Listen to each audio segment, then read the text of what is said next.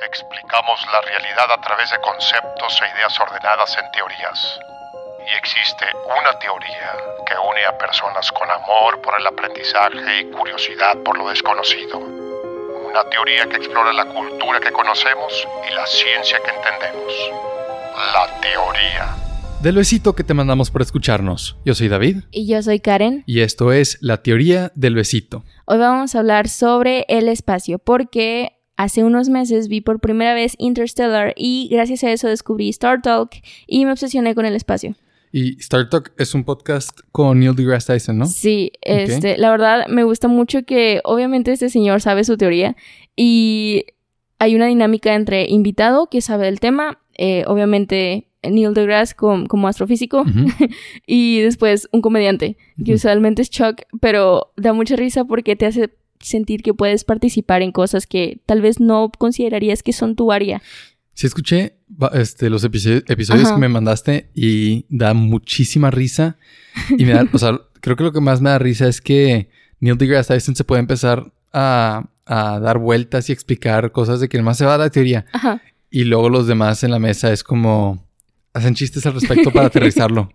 para que no nada más se vaya como si fuera una clase. Sí, hacen muy buenas analogías de que explica, no sé, X cosa con respecto a la gravedad. Y es como, ah, sí, de que, que estará, de que imagínate que, no sé, Newton, de que no hubiera hecho esto o cosas así. Está, está muy gracioso. O comparar el sistema solar con una familia. Sí. y darles roles, o sea, lo explica, sí está muy padre y sí está bien entretenido. Y sí he aprendido cosas escuchando Star Talk. Y luego dijiste la película Interstellar. Sí. La de Christopher Nolan. Sí. Ok, y esa la vimos hace, sí, hace unos meses. Ajá.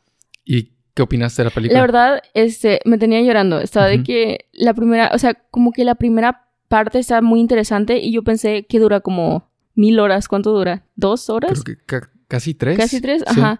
Y la primera vez que vi el tiempo dije, esto no puede ser posible, o sea, ¿quién va a aguantar esto? ¿No? De que, tanto le pueden sacar al espacio. Que, o sea, yo, yo entiendo que sí se puede sacar aquí mucha, pero ¿cómo pueden hacer una trama de esto para que sea tan interesante?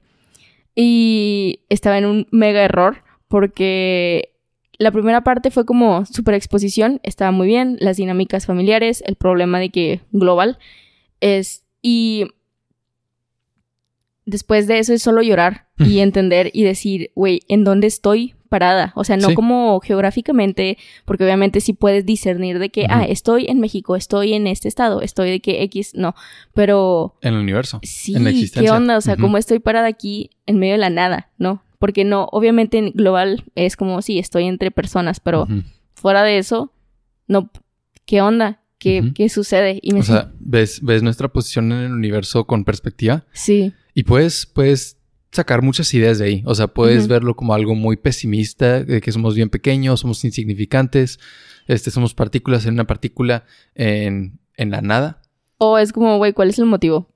Sí, que cuestionar. sí. O, ¿sabes? o lo puedes ver como algo muy optimista, como este, el típico discurso de usar la ciencia para mejor entender lo que nos rodea, mejor apreciarlo, mejor disfrutarlo, vivirlo, sí. todo eso. Y... O sea, a mí se me hizo que nada más fun fact, ¿te acuerdas de que esto es como contando al, al que escucha, este, cuando terminamos de ver la película, de que yo me iba a regresar a mi casa y vimos en el parque, de que de enfrente de la casa de David, un, de que farol. El, farol del parque estaba haciendo destellos, como... Parpadeando. Ajá. Como que se iba a fundir. Sí, y, ok, científico, probablemente era clave Morse. No, como que se iba a fundir, pero obviamente no era eso. Ajá, sí, eras tú del futuro enviándome de que no en el futuro, de hecho, no sé cómo decirlo, porque ya ves que está en esta caja de espacio-tiempo de que donde todo está unido, ¿qué sería? Sin spoilear la película por si no la han visto, porque hoy les recomendamos muchísimo verla. Eh, sí, digamos del futuro. Es que sí, ajá. Del futuro, de que tú del futuro nada más diciéndome un mensaje y me acuerdo que lo grabé y todavía no lo descifro porque todavía no aprendo clave morse, pero está en mi bucket list aprenderlo. Ajá. Para descifrarlo, capaz y dices de que, ja. Algo bien inmaduro. Sí, de que popis. Sí, sí, sí podría. Entonces. A tiempo. Ajá. antiero ayer y, lo vi, pero no lo grabé porque no quiero que se convierta en algo obsesivo. Sí. De que cada vez que veo una luz destellar es de que. Sí, no, ¿Esto es un mensaje? Entonces, no lo grabé por eso, pero medio me arrepiento. Ay, eh, creo que fue ayer o el viernes, fue un día de estos, este, que estaba haciendo fila de que para comprar comida, este, por el autoservicio, y vi en el estacionamiento del lugar un, igual, luces parpadeando, y ahora eran dos.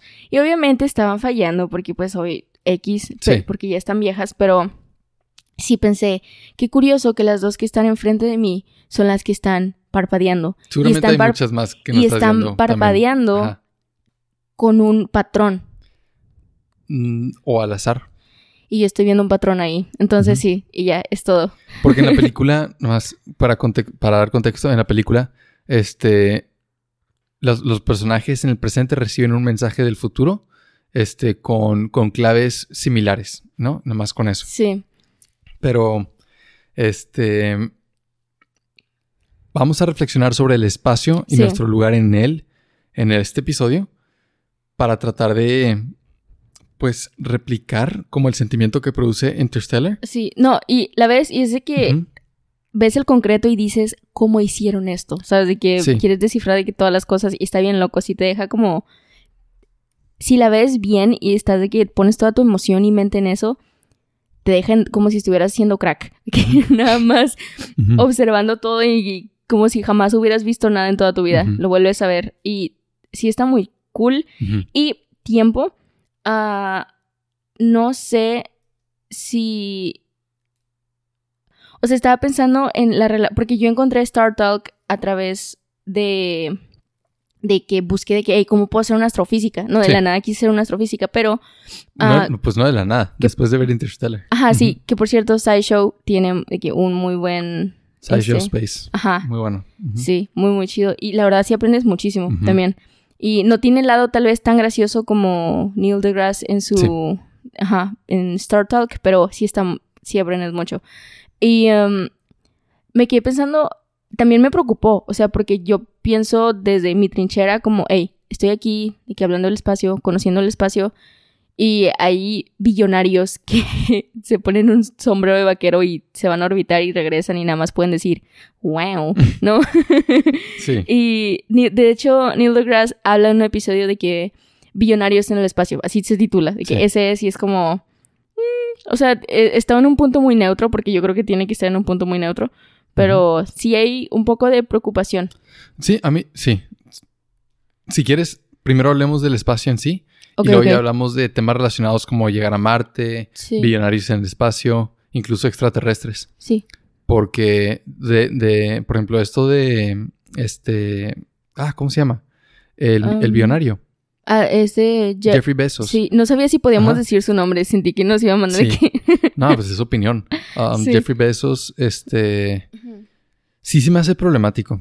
Yo sí pienso que, no sé, llámame comunista si quieres, pero está problemático que billonarios van al espacio para poder tener una historia que contar entre amigos Ajá. cuando hay gente en pobreza. Sí se me hace... No, y tiempo que en la conferencia este señor fue de que, ah, sí, le agradezco a todos mis trabajadores y de que creo que dijo Los compradores. empleados, Ajá, los sí. empleados. Digo, perdón, a los clientes. Ah, sí, Sí. y es como, es, o sea, toda tu empresa, y, y no sé si has visto videos y súper quejas, porque obviamente los has visto, Sí, están en todos lados, Sí, sí, sí. de quejas de los tienes trabajando en condiciones inhumanas, ¿no? De que no se pueden sentar y la verdad eso de no que no te dejen sentarse sentarte en un trabajo está loco, es como, hey, ¿crees que mis pies van a aguantar? Que están ahí acomodando Está los paquetes y es como, ¿en serio no?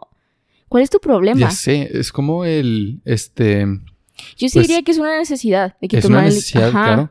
Y es como en el internado y la residencia de medicina, am, no te. Muchas veces estás caminando todo el turno, de que todas las horas estás caminando por todo el hospital. He escuchado varios, varios estudiantes y residentes que luego desarrollan inflamación eh, de algunos tendones del, del- del tobillo, del talón, lo que sea, este, por nada más del cansancio. Y está bien irónico, es lo que te decía, de que no cuidan a los que están cuidando, ¿no? De que los ex- Exactamente. sí los explotan. Sí.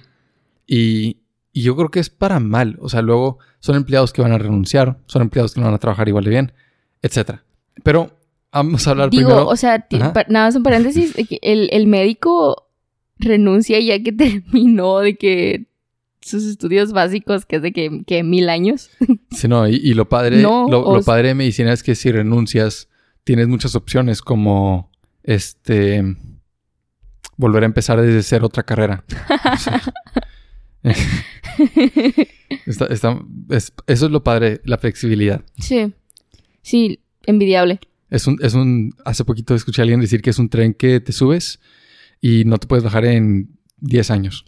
Si te bajas, este, a ver si te matas. Ajá. Sí. El espacio. O sea, yo no, o sea, si yo lo viera, ponle tú que no hay información, no, no, no tenemos, este, los mayas no hicieron el calendario, sabes, de que ninguna civilización anterior a nosotros hizo alguna investigación. Si yo no tuviera lo que conozco ahorita del espacio que mucha gente investigó y de que lo hizo su objeto de estudio, yo pensaría, y genuinamente pensaría, no hay nada más allá afuera, de que, que, son las estrellas y eso tal vez están adentro, yo sí pensaría que están adentro del planeta, de que están cerca, o sea, eventualmente vamos a llegar a ellos, sí, sí, con los aviones y cosas así, por ejemplo, que sí tenemos aviones X. Sí, o sea, yo, yo también admito que yo no tendría la intuición, o sea, sí, yo no tendría la intuición de, de entender que esos puntos que brillan están son más grandes que el planeta en el que vivo. Yo no tendría esa intuición, o sea, lo admito.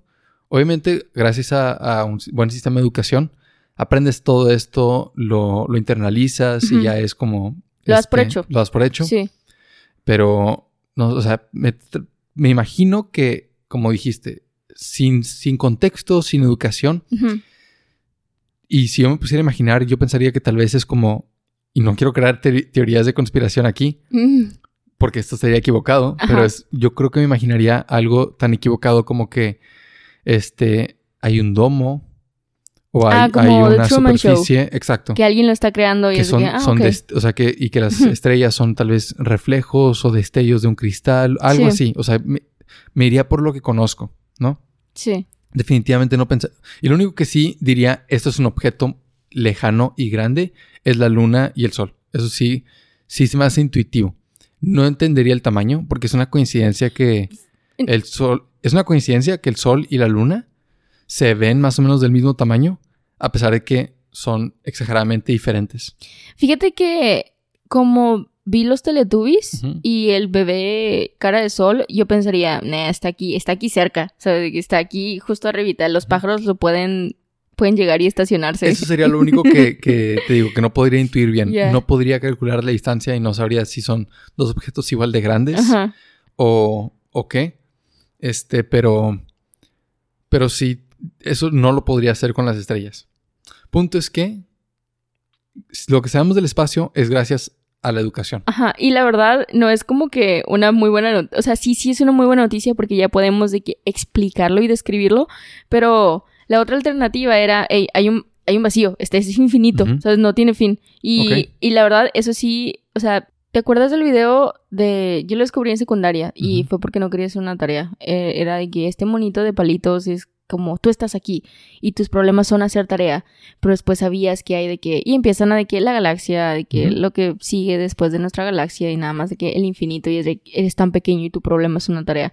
Y te acuerdas de esos videos? O sea, no era solo uno, eran varios. O esos eran memes también. Me recuerda al skit de Key and Peele, ah. donde este, actúan como Neil deGrasse Tyson con su esposa.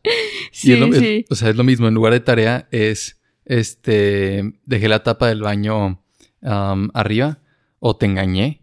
Y, y Neil se, pone por actually. Y el universo, la galaxia, el tiempo, multi, que no me pudiste haber engañado porque el tiempo es que... Cosas así. No, y ni siquiera lo niega nada más. Lo satura con más información científica. Ah, ya, de que sobre la pano. Ajá, de que te engañé y no te engañé una infinidad de versiones diferentes. sí. Así, así. Este, me recuerda eso. Y es como, ok, tiene un efecto, como ver Interstellar, tiene un efecto temporal, pero siendo prácticos, no es como que, no es como que, ah, ya no me afecta que tengo que hacer una tarea o que tengo que trabajar o que tengo estos problemas porque parecen pequeños en comparación a un agujero negro. Mm, y tienes un punto, pero a mí sí me sorprendió, o sea, igual como dices, momentáneamente sí me sorprendió la idea de, hey, es un vacío. Y me pregunto de que, ¿cómo llegaron? O sea, tengo una como cadenita de la idea de cómo llegaron, porque lo busqué, pero, o sea, el pensar que, o sea, me, esta persona que sí dijo que no sé quién es, uh, la primera persona que fue como, hey, tal vez no hay un fin, ¿sabes? De que nada más sigue y sigue y sigue. Sí, que sea infinito. Ajá. O sea, ¿qué clase de, o sea, cómo podemos equiparar ese tipo de aportación a algo ahorita? Sí. ¿No? De que cómo, cómo siento que ahorita nos estamos entrando, o sea, no es queja nada más, es como comparando en billonarios de, hey, está lleno el espacio, cuando, hey, esos mismos billonarios pueden estar invirtiendo para que podamos crear nuestra propia versión de el espacio es infinito. No sé si tiene sentido. Sí, no, avanzar investigación y desarrollo. Sí. O sea, si entiendo, por ejemplo, ok, hay dos puntos aquí. Uno es que un poquito de ciencia popular, yo entiendo que este, en la época donde Einstein estaba haciendo su trabajo, estaban buscando, pues, definir, ¿no? Si era infinito o un sistema cerrado. Este, si, posiblemente era recurrente o era lineal. Esas ideas, ¿no? De, tiempo y espacio.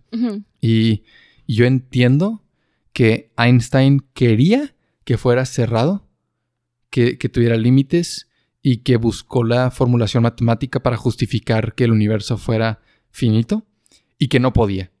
Y que no fue que encontrar, o sea, yo entendí que no es que Einstein haya encontrado que ah, es infinito y mira, aquí está la evidencia. Lo que yo entendí es que simplemente no podía demostrar lo contrario, aunque quería, y sí podían justificar que fuera infinito. Entonces fue como, no, pues, o sea, si no, si no es esto, si no es A, es B, ¿no? Sí. Este, pero me, me, agradó la idea de que no quería aceptarlo, ¿no? O sea, que, a él, y que a él se lo hubiera hecho más elegante que tuviera límites. Sí. Y fíjate que ahorita que dices eso de los límites también, ¿cómo, ¿cómo te imaginas que tiene el espacio, ¿no? Aquí puedes decir de que ah, hay aire, ¿no? Y allá es como, hey, pues no puedes respirar, ¿no? De que si vas te explota la sí, chompa. Es vacío, es vacío. Y fíjate que me llamó mucho la atención que antes decía que estaba, se creía que había una sustancia en el espacio, en todo el, eh, en todo el espacio, que le decían éter. Mm. Y, y, yo me lo imagino como caricaturesco, como el monstruo de Brea de Scooby-Doo que nada más eso para mí, cuando dicen éter, como en esa este, teoría pasada, como, hey, si todo el espacio está lleno del monstruo de Brea de Scooby-Doo. Ok. Cuando la escucho, ¿no? de que ya no, obviamente no sabemos que no hay. Y estarías nadando. Ajá. En el espacio. Y que la luz eh, que se alteraba dependiendo de eh, que el, éter que estaba en la zona del el espacio exterior. O sea, estaban buscando de que cómo viajaba la luz. Y al final nada más fue como, hey, no hay nada. De que la luz vieja de que claro. en la nada, ¿no? De que nada más se iba como una flecha. Sí es cierto que, o sea, hay, hay regiones del espacio que sí tienen materia, por ejemplo, gases, y pueden hasta calcular qué elementos se encuentran en esas nubes por la densidad de la luz que pasa a través de ellos. ¿Tiene sentido? Sí, no considero eso, pero no es en todo el espacio. No, no, no, no, no en todo el espacio. Este, no, y así es como comparas, de que comparas el haz de luz que pasa por vacío verdadero. Es que, ah, mira, de que la luz salió con un punto de, luz y llegó con un punto de luz, de que no se perdió nada de luz. Sí. Pero luego pasa a través de una nube y sale como un punto y llega como 0.8. Sí, sí. Y ese punto 2 se absorbe. Y dices, ah, pues, ¿qué tipo de elementos pueden absorber esta cantidad de luz o lo que tú quieras? Y ahí, o sea, sí es cierto eso de que Em, la luz pasa a través del éter, de que sí se parece mucho a, la realidad. Ajá. Entonces, primero, primero me sonó de que súper fantasioso, pero ya cuando dijiste lo de la luz, dije, no, pues sí, eso, o sea, sí, eso sí es algo, ¿sabes? Entonces ya no se escucha tan loco, ¿no? Como que sí estaban onto something. A mí todo se me hace loco, porque después pienso que esa estrella que estoy viendo está de que millones de años luz. No. Ah, eso yo, yo, no concibo eso. Yo tampoco, es como, hey, ¿cómo, cómo? Dije yo tampoco doble. sí, yo tampoco, él, yo tampoco. Sí. Ah, sí lo veo y es como, hey, ¿cómo, ¿cómo hiciste que esto fuera algo? ¿Cómo hiciste que el tiempo fuera... O sea, porque yo entiendo que, por ejemplo, de mi casa a tu casa es media hora. Sí. Más o menos. Y sí, sí puedo medir ese tiempo. Claro. Pero años, imagínate decir, ah, sí, no solo es una hora del, de, no solo es media hora de toda, de todos tus 365 días del año. En realidad, para llegar a mi casa, tienes que vivir 10 millones de años. No, y es, es, muchísimo más. O sea. No, esto pues un ejemplo de que millones para hacer que. Pero es que el concepto. Hiperbólica, el concepto de años luz. O sea, no, yo no concibo un año luz, ¿no? Y aquí están hablando de, no sé cuántos millones de años. O sea, que la distancia que se tarda la luz en recorrer un año. No puedo concebir eso. Yo tampoco. O sea, de aquí al sol creo que son ocho minutos. ¿De qué estás hablando? Sí, de que la, distancia. ¿Llegar? ¿De aquí? La luz. Ah, la luz, ya. O sea, la, luz del sol se tarda. Nosotros, ¿de qué? ¿Ocho minutos? Ahorita lo puedo confirmar, pero la luz del sol se tarda ocho minutos en llegar a la Tierra. Y lo que te habla de una distancia muy grande, ¿no? Mm, sí. O sea, para lo rápido que viaja la luz. Sí, sí, sí. Si se tarda en llegar, wow, o sea, a estar muy lejos. Pero luego dices un año. Es como, a ver, te paso que el sol está a ocho minutos. Ok, imagínate, ok, aquí está. Pone tú, imagínate este, un lugar que te tardes caminando ocho minutos en llegar de tu casa. Mm. O sea, pone tú que salgamos aquí y vamos a Tim Hortons. Y de aquí a, Tim Hortons nos tardamos ocho minutos en llegar. Ok, sí, sí, sí. Imagínate qué tan lejos está un lugar que nos tardaríamos un año caminando sin parar. El Vaticano. sí. No, no sé, la verdad, no sé si es eso más. Pero compara, o sea, la distancia de el Tim Hortons es el sol. Ajá. Y si, y si tú escuchas que algo está a un año luz, literalmente es comparar caminar ocho minutos con caminar un año. Yo no, yo no puedo entender eso. Yo sí caminaría un año para llegar a una estrella. Sí. ¿Tú no? Sí, sí, sí. O sea, ponle tú que se pudiera caminar, ¿no? Como el puente de que hace Thor. ajá. Ponle tú que se puede caminar. Ajá. X. Se puede caminar. Yo sí lo haría. Sí sería Yo también. adiós, voy a la estrella. Yo sería un tour. De que imagínate que pudiéramos teleportarnos y caminar en los anillos de Saturno. Ok. eh, pero no, porque está loco porque no envejece. No, o sea, como vas al espacio y que tu cuerpo envejece distinto, hasta donde entendí. No es que envejece, o sea, envejece igual. Pero. Em, el tiempo en relación a otros lugares pasa distinto. Ok, entonces, ponle. Ok, sigo envejeciendo, pero no me veo vieja. Entonces. No, sí te verías. ¿Así? O sea, lo único es. Es igual que Interstellar. Interstellar lo pone muy bien. O sea, es que para ti pasa una hora. Y acá pasan cinco años. es así. Bueno, entonces envejezco con lo conforme al tiempo en el que estoy, dependiendo del lugar en el que estoy en el universo. Sí, exactamente. está bien. Por ejemplo, en, el, en, en órbita, los astronautas, este, no me acuerdo, porque no soy, yo no, yo no, ok, otra vez el disclaimer. Nosotros no estudiamos física, astrofísica, nada. Yo creo que se dieron cuenta cuando dije de que, que el éter era como el monstruo de Brea. O sea, eso no es un disclaimer, eso es que... Pero está bien. Pero... Por motivos legales no somos astrofísicos. Pero igual, o sea, lo estamos platicando de una manera popular, común. Este... Sin ser Neil deGrasse Tyson. Sé que, sé, lo que sé es que los astronautas que están en órbita, de que pasa el tiempo distinto. Pero sé que es como, por cada año es como un minuto o dos. O sea, no es una diferencia significativa. O sea, Jeffrey Bezos tiene de que un milisegundo de que... Es correcto. Ya. Eso es correcto. Como un milisegundo. Ajá. O sea, pero no me acuerdo si es más joven o más viejo. Oh. Creo que es más joven, pero no recuerdo. No sé, pero ahí tiene un más o menos un milisegundo.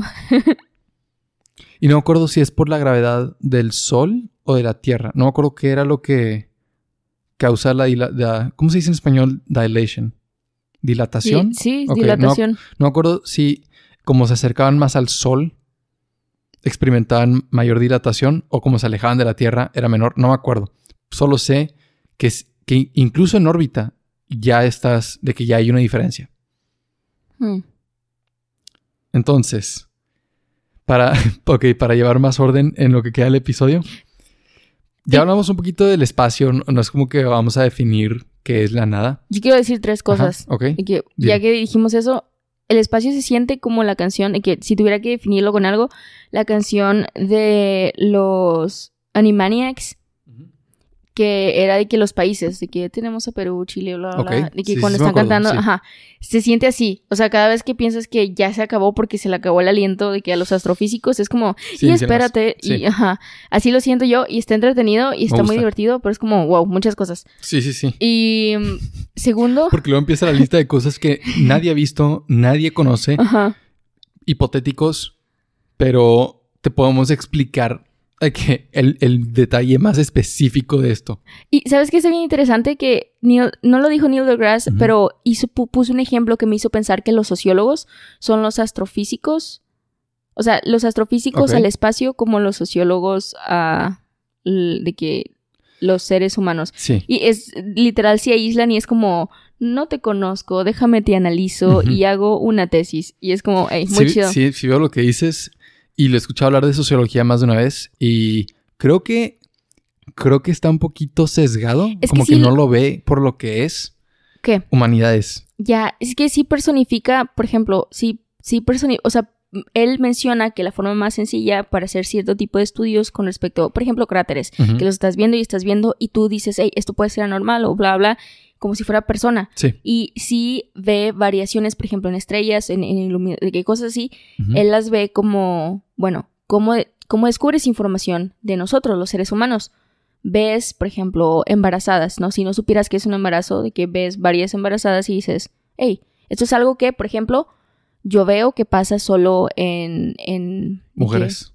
personas que tienen estas características, ¿no? De que tienen que, sí, o sea. Si no sabes, si no tienes el nombre de qué es una mujer, ¿no? Si no tienes ese concepto, por Ah, ejemplo, ajá, por características. es como, hey, ¿qué tienen en común estas personas que Sí. tienen de que este bultito en su vientre? ¿no? ¿Qué, ¿Qué es? ¿No? ¿Cómo le puedo llamar? Y, y- y haces eso con el espacio. Y sí veo que se ayuda mucho en la personificación Sí. del espacio. Y está bien loco, a mí se me hace muy chido. ¿Sabes, ¿Sabes quién más hace mucho eso? No. Los microbiólogos. Personifican un chorro los microorganismos. ¿Te acuerdas? Y también lo iba a mencionar, ese era mi punto 3. Sí. ¿Te acuerdas del monito de que te el- TikTok? Del monito que está en tu cuerpo de que siempre moviéndose. Que tiene Ajá. como tres patitas, que es de que una y después la otra y después la otra. No sé en dónde está. Y es de que una cosita bien chiquita en tu cuerpo. Ah, ya, ya, ya. O sea, Es, eh, es una animación molecular. sí. Ok, eso se llama este dineína Pero sí te acuerdas y es. está literalmente en todas partes. Ah, está no solo está en ti. Está en todas, pa- o sea, No, pero que se está moviendo. Que, Sí. que, que no deja de moverse. Siempre se está moviendo. Es, o sea, eso puede, esa animación um, es válida para cualquier enzima, para cualquier proteína, o sea, todo se está moviendo y, si- y si lo ves así a nivel molecular, Ajá. parece este Una la, cosita. el- lo- la mecánica de un reloj. Sí parece Oh. un clockwork, ¿sabes? Yo pensaría que es de que como un perrito haciendo ejercicio. De aquí caminando. Pero si estamos pensando en la misma, Tal que hay vez. aquí un, un tubo y, y está como que caminando arriba Sí, del que es azul como Sí. con tonos grises. Sí, y yo lo vi el TikTok y es de que cada vez que te sientas solo piensa que esto está dentro de tu cuerpo y que está de que moviéndose. Y es como, ah, qué bonito. Eh, Eso es lo que me fascina a mí. Y está bien padre, o sea, por un lado, este, lo macroscópico y, y y estudiar, objeto, objetos de estudio es algo tan grande, algo Ajá. tan este, por- duradero, tan largo. Por ejemplo, nada más piensas en geología, el tiempo que, que tarda la formación de algunos fenómenos como, o no, no fenómenos, nomás, por ejemplo, el Gran Cañón, que todos se vuelven locos y es que, que el agua lavó la piedra, ya no está tan complicado. Ajá. Lo que sí, Yo creo que está bonito porque es naranja rojizo. sí, Si fuera café o si fuera blanco, bueno, bueno, café también, porque por ejemplo, en o sea, si fuera de que monte, como el monte Sí. de los cerros, porque yo, tal vez porque yo veo cerros y esto es de que yo veo los cerros y es de que café con verde y es como, eh, no me impresiona. Ah, normal. sí, sí. pero yo creo que es rojo. Pero yo creo que, bueno, lo que sí, sin importar cuánto lo has visto o, o lo que lo conozcas, Ajá. te causa una como explosión mental, es cuando aprecias el tiempo que toma, la- o sea, que se forme de esa manera. Ajá.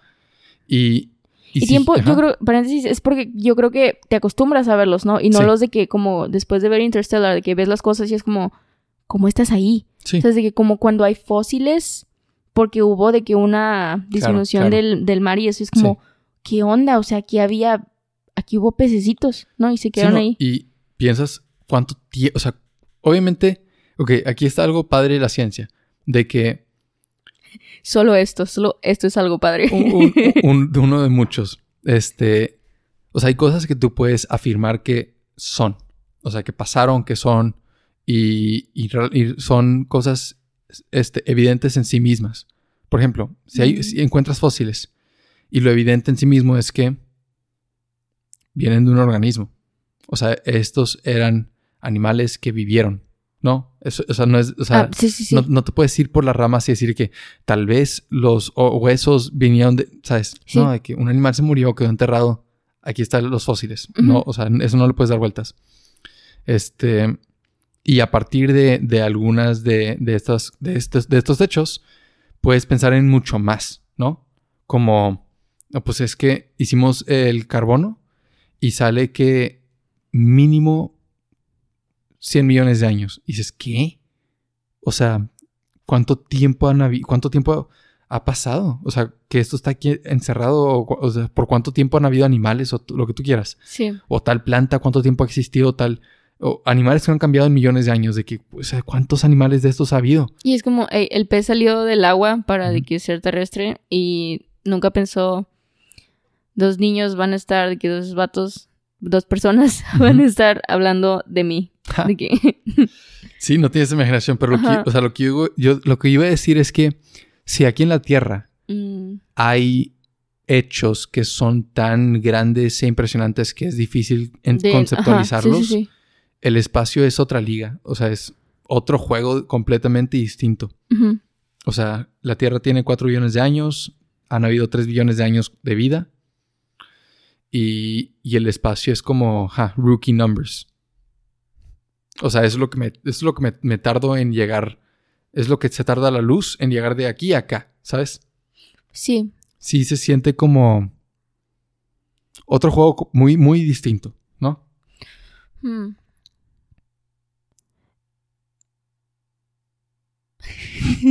Reflexión. Mm, Pero ¿hacia dónde quieres llevar el episodio? Hablar, ok, por ejemplo, ahorita hablamos de como nuestras impresiones del espacio. mm. Este.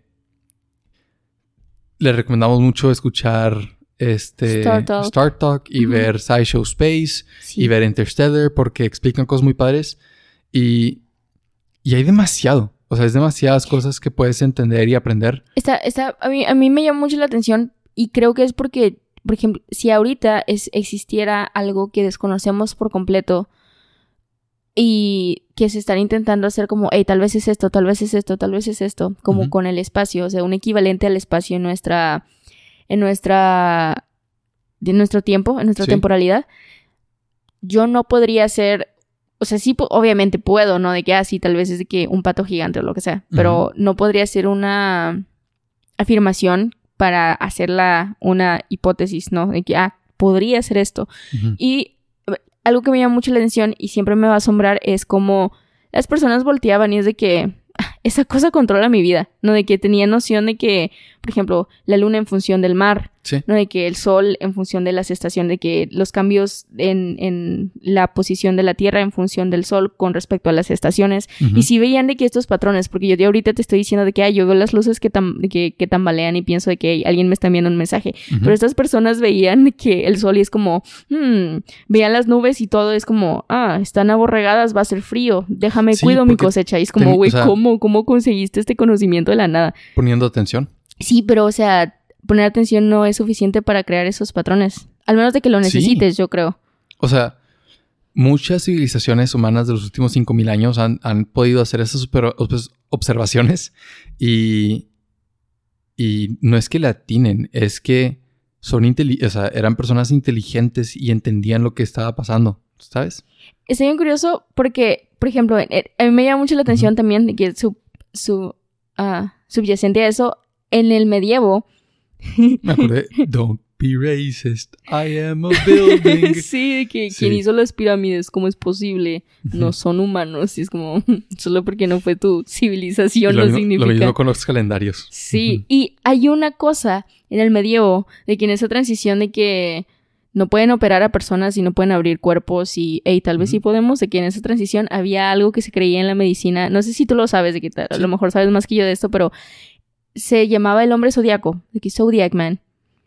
Es este como, de hecho ahorita te voy a enseñar una foto, es, es esta representación del hombre que está de que abierto como el, ajá, que bueno, Em, Marte controla esto en la persona. Estaba buscando la tabla y se basaban en eso. Es como. Tengo ah, imagen guardada en mi computadora. ¿En serio? Wow, yo, yo, la tengo aquí en mi celular, la estoy buscando. y a mí me llamó muchísimo la atención eso, porque obviamente astrología, ¿no? Sí. Pero que médicos era como, hey, ¿sabes qué? Ah, como tu bebé nació en de que de, mar, de que marzo y es un poco agresivo, bla, bla, se está cayendo mucho. Estoy inventando un caso, ¿no? Claro, claro. Pero sí se escuchaba así, capaz latinas, porque sí era más o menos el caso. Como pone tú, Marte, Marte de que usualmente de que es agresivo. O colérico, lo que tú quieras, los humores. Ajá, todo eso. sí. Y se, me llamó muchísimo la atención y es como, hey. Eso era, eso era algunas corrientes de pensamiento grecolatinas. Uy, mi estómago. algunas corrientes de pensamiento grecolatinas porque o sea, lo que yo entiendo es que los avances de verdad de la medicina nacen del Medio Oriente. O sea, Medio Oriente eran los que este, estaban haciendo la medicina más parecida a la moderna. Y estaban, este, o sea, los, los procedimientos, los este, hallazgos, ¿cómo se dice? El conocimiento que estaban acumulando, la mayoría, o sea, sí se pone que Ah, Hipócrates, Galeno, Besalio, sí, todo eso. Pero um, yo entiendo que los, los, la civilización que, las civilizaciones que estaban practicando medicina de la manera más parecida a la que practicamos hoy en día eran en Medio Oriente.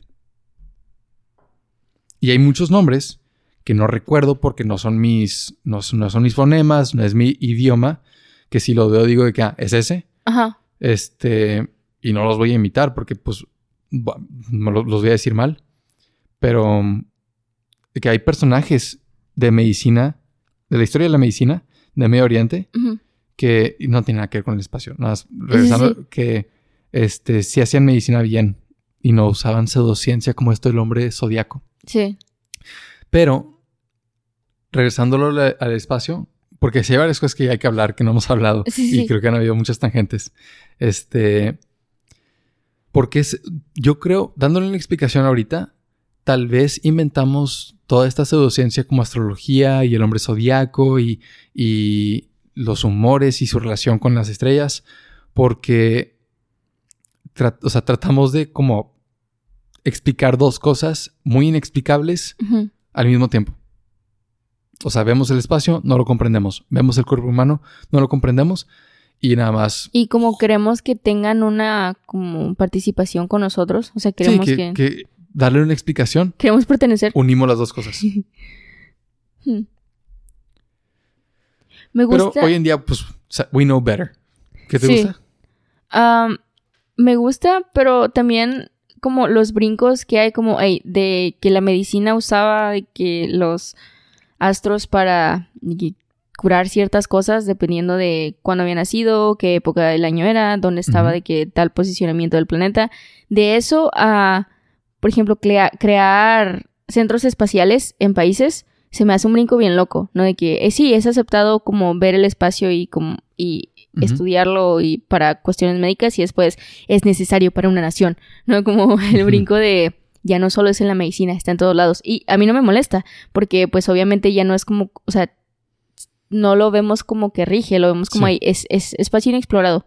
No, es, lugar inexplorado. Es que, por ejemplo, la decisión de Kennedy y de su administración de explorar, explorar el espacio en lugar del mar es la decisión correcta. O sea, porque no es como que. Bueno, el propósito, en gran parte, es qué innovación tecnológica nos va a brindar esta tarea. Ajá. Y entre las dos exploraciones el espacio es la que, en mi opinión, iba a brindar la mayor, la mayor como cantidad de, desarrollo e innovación. Sí, y dices de que todo lo que escribes es NASA, ¿no? De Ujú. que la no, NASA. exactamente. Que la, pero- ajá.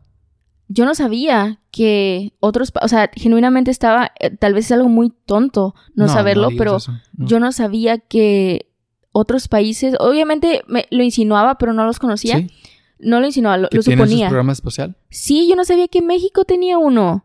Ay, X. no o sea, tiempo, no, yo sé, ujú. sé, o sea, dices X, pero a mí me sorprendió mucho y fue como, ¿por qué no hay tours? De que sí pensé como, o sea, yo sé Es que obviamente, no, yo sé, Ajá. yo sé, pero Yo pensé que ibas a decir Rusia. De que, ah, pues sí, ah, Rusia no, tenía un espacial. obviamente Rusia tiene, Ajá, se andaban sí, sí, peleando de que en la Guerra Fría, pero este, yo mando un cohete, pues yo mando un cohete más grande, pues yo mando un cohete más fálico, de que cosas así. Sí, sí, sí. Este, O sea, yo entiendo que, por ejemplo, la Estación Internacional Espacial, o no sé si le dije en el orden correcto, este, Ah. tiene astronautas de diferentes países y es una forma diplomática de, de representar, ¿verdad? Pero al final del día, lo- hay de que no sé cuáles países sean, más que Estados Unidos y Rusia, este, China. y China. Um, si queremos mandar un mexicano al espacio, es a través de uno de esos programas, ¿no? Sí. Ahora con, con como el advenimiento de los programas espaciales privados, ya hay más opciones, tal vez va a haber más crecimiento, etcétera. sí. Pero, pues sí, o sea, no sé qué tanta validez tenga. Es que, o sea, sí, sí tiene razón. O sea, sí, diferentes países tienen programas espaciales, Ajá. pero ejemplo, en- en- dependen de otros programas porque no tienen los recursos. Aquí es la Agencia Espacial Mexicana. Sí. Y yo no sé, o sea, busqué y no hay mucho. O sea, nada más decían de que, hey, está como posicionándose, ¿no? Está Sí. como abriendo camino. Y es como, hey, es un inicio. No, pero sí se siente como. que van tarde. Como que tenían una tarea en Teams y fue como. Les esperaron en. con retraso. Sí, no, Mira, ¿cuál re- de- yo creo que- retraso de seis semestres? Va tarde y, no creo que vaya a llegar a ningún lado. O sea, creo que lo mejor que sale de eso es que capacitan algunos astronautas y los mandan a otros programas de otros países. Pero México jamás va a, a- Y no porque no podamos, pero porque no queremos. O sea, tú Mm, imagínate la opinión... Bueno, para empezar, ves a un presidente como, como hablo. Lo veo. Sí, y él jamás va a decir un discurso como el de Kennedy y llegar a, a la luna. Jamás. Ese no es, esa no es la filosofía, no es el enfoque, no es lo que la gente quiere escuchar. Y, y luego, si le pica si, un bicho raro y si le dan ganas de, de invertir en, en- en ciencia y tecnología, y, y de repente Está dice invirtiendo en un tren. turismo, ¿no? Sí. Este, y dice, no, hay que meterle más a, a STEM, ¿no? Va, va a ser mala opinión pública. Entonces tampoco, o sea, por un lado, no quiere hacerlo. Y por otro lado, no creo que le convenga. Entonces, y no es el único, o sea, eso es, yo creo que eso nunca va a cambiar. Y no creo, eso, por eso yo creo que México jamás va a tener un programa espacial completo. Hmm. Y pues sí, o sea, por un lado sí entiendo, o sea, con qué cara. Pero, por ejemplo, sí, cuando. Por Cuando ejemplo, el, el sí, sí, pero el, el como discurso cuando el hombre llegó a la luna, wink, wink, ah, Sí llegó. este, wink, este, que es un pequeño paso para el hombre y un gran paso para la humanidad. Sí. Y que obviamente yo, que- Lame. no, yo lo escucho y es como, o sea, porque yo sé que no solo quieren incluir, a pesar de que todo surgió de ahí, a, a Norteamérica, ¿no? O sea, Hubiera hecho un chiste ¿quién él? Armstrong, sí. Se echó un pedito. Sí, imagínate eso. es un pequeño pedito para... Se baja. ¿Escuchan eso? Houston, ¿escuchan eso? Y todos como, ¿qué está pasando? Y lo... La verdad, yo prefiero, yo prefiero lo que dijo. Supongo que sí, es, es más... Es mejor. Sí, es me- no es lo mejor, es, es un poco mejor. Y decir, es más adecuado ok, este... que pero- un pedito. Lo que, a lo que iba es, yo, yo no me siento incluida, o sea, sí, yo soy parte de la humanidad, ¿no? Pero siento que su concepto de humanidad solo se restringe a Norteamérica. Ujú. Y cuando NASA hace de que ese, este tipo, por ejemplo, lo que está haciendo con SpaceX y de que nada más volver, no público, pero este privatizar, no sé si Sí, está bien dicho. privatizar, Ajá, ajá. el, el como Exploración. sí, y como vuelos, no sé si son vuelos. Sí, son vuelos. Sí. Son vuelos espaciales. De que posiblemente para civiles, ¿no? De que este tipo de cosas, yo no me siento como parte de los civiles que podrían ir. Primero por el dinero, ok, obviamente. Ahorita, ahorita yo no, porque se siente como algo muy turístico. Ajá. Pero, o sea, ¿has escuchado el concepto de este los cohetes que son aterrizables? Ajá. Que lleven de viaje, que lleven pasajeros. Entonces, imagínate, imagínate que. Sí, pero. Pone tú que Los Ángeles tiene un puerto espacial. Esto es en el mar, este, en, en la bahía de la ciudad. Tienen un puerto espacial y tienen un cohete tipo SpaceX. Abordan pasajeros, despega, sale al espacio y usa la rotación de la Tierra para llegar a la ciudad que quiere llegar. O sea, ¿se cuánto más? ¡Pum! Sale. Sí, sí, sí, sí. ¡Pum! la Tierra vuelta y luego cae y llegas de, de Los Ángeles al otro, al otro lado del mundo en media hora. Sí. En 40 minutos. Yo estoy muy emocionado por eso. Yo ya quiero que tengamos eso. Y si lo necesario para llegar a eso es que algunos billonarios paguen boletos para, para ser los primeros en volar. Pero es que, o sea, yo estoy viendo la conversación y tal vez de que no estoy en el lugar correcto o posicionada y que en el ángulo correcto viendo la conversación, tal vez necesito inclinarme más hacia otro lado, pero lo que yo estoy viendo, o sea, sí se siente que se, o sea, no parece como la escena, es que no has llegado ahí en, la serie de Loki. No, y sí quiero llegar. Sí. Ay, bueno, entonces no puedo hacer esa referencia, voy a reestructurar todo.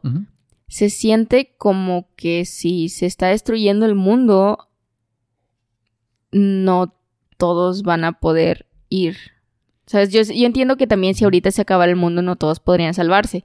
Entonces la situación no cambia mucho, pero sí siento que es, es más injusto. Y no porque es injusto lo deberían de dejar de hacer. Pero tiempo, o sea, sí, porque, lo que estoy diciendo me dio, me, este sentimiento me lo dio el hecho de que yo no sabía esto, de que hay reglas en el espacio es de todos, ¿no? Es de todos. Nadie lo, lo, está. No puedes conquistar el espacio. No es como que Estados Unidos llegó a la luna y es de que la luna es mía, ¿no? no. Sí, puso su bandera, pero ah, no es.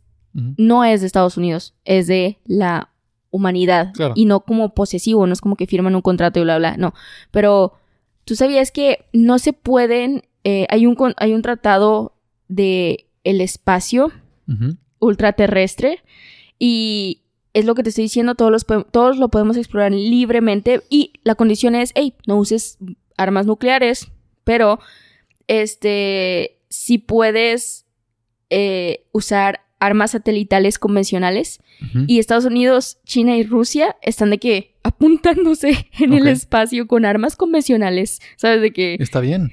A mí se me hace curioso y si siento como, hey, a mí no me da miedo, pero sí es como, tranquilícense, ¿no? De que... Sí, creo que deberían tranquilizarse, pero al mismo tiempo creo que este rinde mucha paz. ¿Rinde? Sí, o sea, nuclear no, porque si entiendo como poner reglas como, hey, esto está fuera de control, ¿sabes? Esto no se debe repetir, pero cuando, si es armas convencionales y estás nada más en un standoff donde todos están apuntando, entonces nadie dispara, hay paz. Como en The Office, que está de que Michael, creo que era Jim, y, y este um, Dwight, que están aquí los tres con armas falsas, sí. Pero sí tiene que, tiene que haber un buen sistema para regularlo y que no, no alguien no dispare por accidente o algo así. Sí. Este, pero sí, exploración espacial, ok. ¿Podemos hablar, por ejemplo, de la colonización de Marte? Sí. Es que, o sea, si hay, una diferencia, por los cohetes que ahorita están, este, como a la, vista son los que orbitan la Tierra por un tiempo limitado y regresan. No los de viaje interplanetario. Eso no se ve, eso no se ve a la vista pronto. Ajá. ¿No? Y... De hecho, ese es el, o sea, esto que está haciendo Elon Musk con SpaceX es el primer paso de que un plan a futuro cuyo objetivo es colonizar Marte. De que vivienda en Marte. Y es que es un buen objetivo, pero tal vez no le toque a él, tal vez le toque a otra generación y tal vez el trabajo que él haga influya. Influya, pero, es que sí, pues es como lo de los ocho minutos de aquí a Tim Hortons y el año. Sí, sí, sí. Sí, o sea, llegar a, la luna es, es un walk in the park en comparación a llegar a Marte. Sí. Y fíjate que, o sea, no, no quiero sonar boomer, de que mi, mi, equivalente de boomer de yo no viviría en Marte, ¿no? De que, este, aunque pues no estoy dañando a nadie con mi comentario como los boomers con sus ideologías, pero, este, yo, a mí me gusta la Tierra. O sea, no sé si... Sí, yo tampoco me iría. O sea, tiene, tiene lugares muy bonitos. Sí, hay cosas muy feas, ¿no? De que la humanidad sí estamos como haciendo cosas feas, pero... O sea, yo no... A mí me gustan paisajes, me gusta que haya cambios estables de... ¿De temporadas? Sí. digo, yo me, yo me iría... yo me iría si todo estuviera listo y ya terraformado todo eso. A mí me gustaría que alguien que conozco viviera ahí e ir a visitarlo, pero yo seguiría viviendo en la tierra. Y que ese sí, ese sí es una postura, es como, no, yo creo, no es nacionalista, es de que mundalista. O sea, no sé cómo decirlo, es como, hey, pues yo nací aquí, perdón, o sea, al menos de que se esté acabando, de que genuinamente como, hey, la tierra va a morirse. Sí, sí, tiene que haber un plan B. Ajá, sí, pero si no está bien y está controlado, entre comillas, yo sí me quedaría aquí. Pero a mí me gusta que no haya un plan B todavía. O sea, que la Tierra sea lo único que tenemos para que la cuidemos y para que creamos, o sea, para que podamos crear un sistema sostenible. Ok. Porque si, si ahorita pudiéramos irnos todos a un planeta vecino, creo que ahora sí sería el... No, hombre, pues, ¿sabes? ¿Qué importa el medio ambiente? ¿Qué importan las especies? Sí, sí, Dale. un buen punto. No afecta. Podemos irnos si todo, si todo sale mal. Este, entonces sí me gusta que, sea lo único que tenemos por el momento. A mí no me encanta la idea de tener un, de que otro planeta, pero no estoy cerrada. Yo creo que es más porque veo a Marte y Marte se ve muy triste y muy caluroso, a pesar de que no sé la temperatura de Marte en realidad, porque pues es rojizo. Oye, ok, pero si fuéramos al espacio, ¿cuáles serían algunos riesgos o de cuáles serían las desventajas? Por un lado está Interstellar, donde el tiempo nada más te come vivo. Pero, ¿algún otro riesgo? ¿Algo más que deberíamos tenerle miedo del espacio? Yo creo que la idea de que no solo estamos nosotros ahí de que diciendo el espacio es de todos, ¿no? Que hay de que otros planetas que no conocemos o cosas o galaxias o, bla bla bla en el infinito que están diciendo lo mismo como sí, es de nosotros y ahí de que su tienen su propio Rusia y su propio China y su propio Estados Unidos que están de que apuntándose. Yo creo que eso es lo que da miedo, como como no ves el fin. o es como cuando vas en carretera y la carretera sigue y sigue y sigue y sigue y es como, ¿y cuándo voy a llegar? ¿No? Entonces yo creo que es ese sentimiento, más que miedo es, no sé si esa ansiedad es lo correcto. Creo que sí es ansiedad. Pero me llamó la atención que ellos entienden. Es como, hey, entiendo que si tu maestro te dice que el espacio no tiene un fin y que tú puedes seguir y seguir y que, si te vas como, no me acuerdo qué película era, que nada más se fue al espacio, nada más de que, uh, se fue. Gravity. Sí, creo que nunca la vi, o tal vez sí. Este, pero no causó un impacto. Sí, sí la vi, pero no me acuerdo. Ah o sea, si el maestro plantea esta situación y que pues tú vas a seguir yéndote y el niño es como, ayuda. Entonces yo creo que están haciendo su labor. Este, y también me enviaste el video de, Chris Hatfield. Así es. Que es astronauta. Ajá. ¿Qué, ¿Qué, opinaste de, de, su reseña de Gravity e Interstellar? La verdad, este, ahí, yo no sabía que hacían ejercicio en el espacio y de que si no se atrofian. Se atrofian los músculos, sí. Y me llamó mucho la atención que, está explicando eso del ejercicio y, que le gusta que algunos lo ponen, pero el señor, o sea, yo no sé si es la personalidad de todos, o es de que el común denominador, obviamente yo eh, entiendo que hay diversidad de personalidades, pero este señor es NT, no es de que un robot es como esto está mal, ¿no? Que, y la verdad, el lado emotivo de cuando estaba hablando de Interstellar, que me gusta el lado emotivo pero no es lo principal. Y es como, ok, señor, ¿no? ¿Quién le da besitos o algo? Muy sí, y me, pareció súper agradable. O sea, porque da comentarios muy... Porque... ¿Qué? De la escena de, la videollamada con la hija y ya sabías a lo que ibas. ok. Sí. La ciencia no envejece. y algo que comentó con respecto a la escena, y esto es otro spoiler del, de... Ahora, entonces, spoiler alert de Interstellar. Sí. Ajá. Creo, porque pues ¿Quién no la vio? Nada más que... Pues hay gente que no la ha visto. Ok. Y ¿quién no la vio? Yo la acabo de ver hace como... Sí, pero ya la vi. Entonces, eh, comentó algo con respecto a, los cubos. Ya ves que se ve como libreros entremezclados. Ah, el Tesseract. Ajá. Eh, sí dijo muy innovador, de que muy, muy, no innovador, nada más como muy interesante la propuesta, como, como si se les tuvieran que, como si fuera una hipótesis que tienen que venderle, ¿no? Este Es señor que- lo estaba de aquí criticando pues como es- si en realidad estuviera en una junta de la NASA de Eso- que esto eso- es. Es que eso ya era ciencia ficción. Ajá, O sea, la idea de que seres ajá. del futuro crearon este espacio. Que en realidad es el mismo. No, tal vez, tal vez. Eso ya, pues, no está en la película. Pero ahí sí ya no es de. Eso está mal, eso está bien, es nada más. ¿Te gusta o no te gusta? Sí, se le hizo interesante. No dijo me gusta. Otras cosas se dijo sí, muy bien. Y esa sí fue como ojos entrecerrados. Sí. O no sé, nada más lo interpreté así. Pero ah, me llamó mucho la atención que está dispuesto. O sea, yo es, a mí me gusta mucho cuando alguien como Neil deGrasse Tyson, que es Sí. como está dispuesto a simplificar lo que estudia para que todos Claro. puedan entenderlo. Eso es lo correcto. Sí, Sí. y ya lo habíamos hablado de que muchas cosas. Es como... gente insegura que sobrecomplican para que nadie te entienda, para que te- todos piensen que eres bien inteligente. Vi una frase bien padre, que es que, este, ¿cómo se dice read en español? Read, read, read. A ver, read en español. No sé. Um, junco, lengüeta, carrizo. Jamás he usado ninguna de esas tres palabras en toda mi vida. Carrizo tal vez sí, pero junco, Caña. ¿Es caña o carrizo? Es carrizo. Muy bien. Este. Y tal vez no tenga mucho sentido, pero. Pero escucha. El carrizo más hueco es el que hace más ruido. Es la frase. el carrizo más hueco es el que hace más ruido. Ajá. De que la hoja Sí, sí. con sí. el viento. Cuando entre más hueco está por dentro, con el viento más, más silba. Ya, tiene- Y la, la- la frase es para describir que las personas más inseguras y que menos saben son los que más, este, como proyectan y complican y te meten todas estas palabras rimbombantes. sí. Entonces, cuando personas como Neil deGrasse Tyson, que saben un chorro, lo simplifican, digo, eso es inteligencia de verdad. sí. O sea, porque tienes un propósito, tu propósito es divulgar información, Ajá. no nada más aparentar que eres inteligente o lo que sea. Mm. ¿Y qué fue lo que dijo? De. Ah, sí.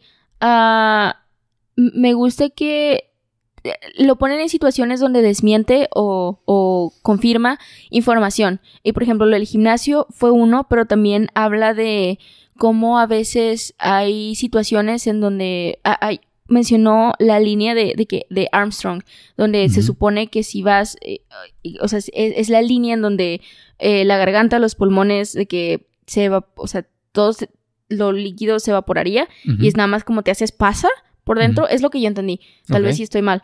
¿Pero en qué este, situación? Eh, ah, como los daños de ir al espacio, porque esas son preguntas que siempre le hacen. es como, eh, ¿en serio de que pasa esto? Sí. ¿No? De que en serio de que el espacio huele. Ah, le hacen preguntas también. El espacio huele como a carnita asada, ¿no? De que huele a eso. Y lo que él dice es. En de que ciertas situaciones, bajo ciertas condiciones, que estás Sí. haciendo esto y esto y esto, sí, Sí. sí, huele. Y, y me encanta que, de que todo esté Claro. como eh, bajo esto, sí, esto. No, nada más es sí. Es como, tengo que justificarte porque es el sí. Y me llamó mucho la atención eso. La verdad no me gustaría mucho el olor al espacio. A mí me da un poco en cara el olor a carne asada. No, es que no, o sea, O no, no, yo sé, yo No sé. es como a, como a. Sí, o sea, es Ajá. nada más una relación entre lo Sí. que conoces y lo que está ahí. Sí, Sí. entiendo. Pero um, no me lo estoy tomando literal, sí entiendo. Pero ah, también habla de cómo algunas películas exageran eh, el, el punto en el que el ser humano sufre como estragos. De que, por ejemplo, si están apenas saliendo de la atmósfera y ya está de que "Arr", todo loco, es como sí, y obviamente en ese momento de que tus no te evaporas, ¿no? De que todo tu interior, sí, en caso de que, o sea, sí hay condiciones que son muy agresivas en el espacio y tienes que estar como que filoso con eso, pero no es, no, o sea, confiamos en la, y lo que él dice también para defender como su área, confiamos en la tecnología de las personas que están detrás de Sí. cada cosa que utilizamos para llegar a nuestro objetivo. Y, y lo que sí le da como, ah, pues entiendo que es la ficción, es que siempre ponen como una falla, ¿no? En, el, en la nave. Es como, es, si eso pasa, no nos dejan, ¿no? Si eso sucediera, nos cierran todo. Ujú. Y, y ya, me llamó la atención. Me gustó, no, más que me llamarme la atención, me gustó mucho cómo aterriza cosas que probablemente tenemos mal de conocimiento. Porque yo sí pensaba de que, güey, estos vatos están arriesgando su... Sí, y eso sí digo, sí estamos entre vida o muerte todo el tiempo, porque todo tiene que salir excelente. Si no sale excelente, se te muere todo tu crew, ¿no? Se te muere todo tu equipo. Y tú, si hay un responsable de que tú tomas decisiones en el instante. Y ah, trabajas a veces bajo condiciones que no estás acostumbrado, ¿no? Porque estás en la Tierra y tienes otros conceptos de X o Y cosa, ¿no? Fuerza, para empezar. Y... Mm, creo que me fui, pero... No, vas bien. O sea, ah. estás hablando de como la experiencia de ser un astronauta. Y sí, sí es peligroso porque es de vida o muerte, pero como controlan todo y es de que es súper perfecto, o sea, eso es lo que yo entendí, que es excelente todo lo que hacen y no piden más que excelencia porque la tienen que dar como mínimo. sí, no es tan arriesgado como, hey, nos está temblando la nave o explotó algo, pero no es tan arriesgado como las películas, porque en realidad no te puede pasar eso. Que si te pasa eso, no tienes otras dos, una hora y media para completarlo. Es ya, bye. Entonces, me, me, gustó que me ayudó a considerar cosas que yo veía y que daba por hecho porque estaban de que en, en las películas y que en realidad, o sea, sí son más, obviamente son más complejas y tienen más, tienen menos capacidad de error. Y eso me llamó mucho la atención de que, oye, estas personas no pueden equivocarse y tienes a billonarios como, o sea, estas personas se ven, o sea, este señor... Em, Chris Hadfield. Ajá, Chris Hadfield tiene, se ve que desde que nació, él dijo soy astronauta, que este señor está estudiando desde que... Y luego veo, y la verdad esto yo, yo lo veo como una desventaja. Luego veo a Jeffrey y es como... o sea, sí, no, no es con respecto a respeto, pero sí me preocupa. Es como, yo confío mucho en lo que tú estás haciendo, porque primero tienes experiencia y participaste también en la construcción de ciertas cosas que utilizan ahorita en el espacio. Y más que ser tu área, no, quiero delimitar como así.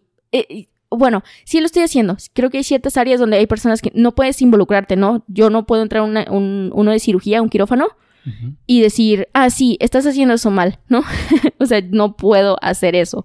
Y yo siento que es igual con los, con cosas del espacio, ¿no? No puedo llegar y decir, ¿sabes qué? Creo que tu cohete está muy feo. Deberías de, bueno, puedo decir que está feo, pero tu cohete es muy inútil, ¿no? Deberías de hacer, deberías de ponerle tres alas más o lo que sea. Ok.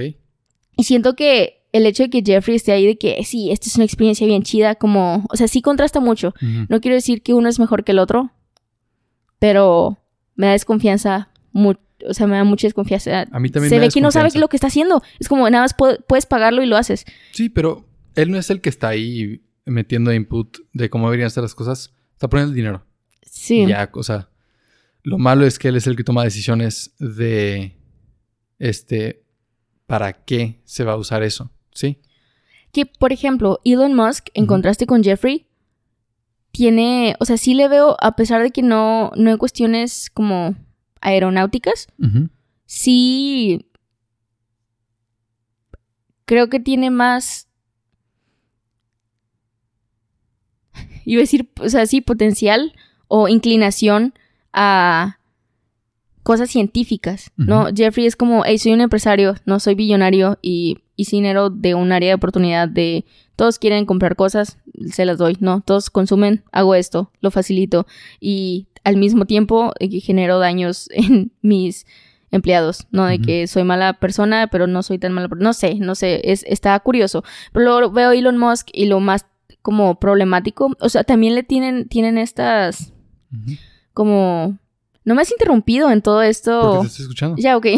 o sea, también tiene esta desventaja porque leí que ah, lo acusan de que explota a los mineros de una zona o de que ciertos trabajadores de, de otra y es como, la verdad, solo lo he escuchado por rumores y no he escuchado, no he visto como sí hay evidencia de esto y jamás como por ejemplo con Jeffrey, que todos los trabajadores realmente suben videos en todos lados y es como, hey, me indigna, esto está mal, por favor, de que hagan algo, pero yo no he visto eso con Elon Musk más que personas terceras que no trabajan para él. Ah, y eso es una diferencia que sí quiero hacer clara. Entonces no sé si es en realidad tan malo, pero no le doy completamente el beneficio de la duda, pero no he visto evidencia completa o tal vez no he buscado. ¿Sabes lo que sí debo, debo admitir que no me gusta que, que ahora por la privatización del de viaje espacial, cuando hablamos del espacio, Elon Musk y Jeffrey Bezos toman un lugar tan protagónico en la conversación. Sí, Cuando no tienen, eh, o sea, Elon Musk podrías decir, bueno, tiene la misión,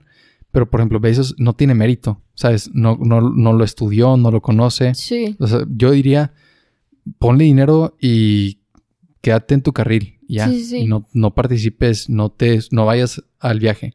Pero bueno, sí hay que cerrar el episodio. Y pues sí mencioné que ah, pues podíamos hablar de extraterrestres, pero por tiempo, digamos que por el momento no hay signos de vida. Hay algunas este, vías que podrían demostrarnos que existe vida extraterrestre. Por ejemplo, um, que haya ciertos gases orgánicos en, la atmósfera de otros planetas, la presencia de agua. um, ¿Qué más? Este, una, una búsqueda que se hace normalmente es, ah, bueno, buscar planetas que se parecen a la Tierra. Y, y ahorita ya están cambiando un poquito, los científicos ya están cambiando un poquito los parámetros para buscar planetas que podrían al- albergar vida.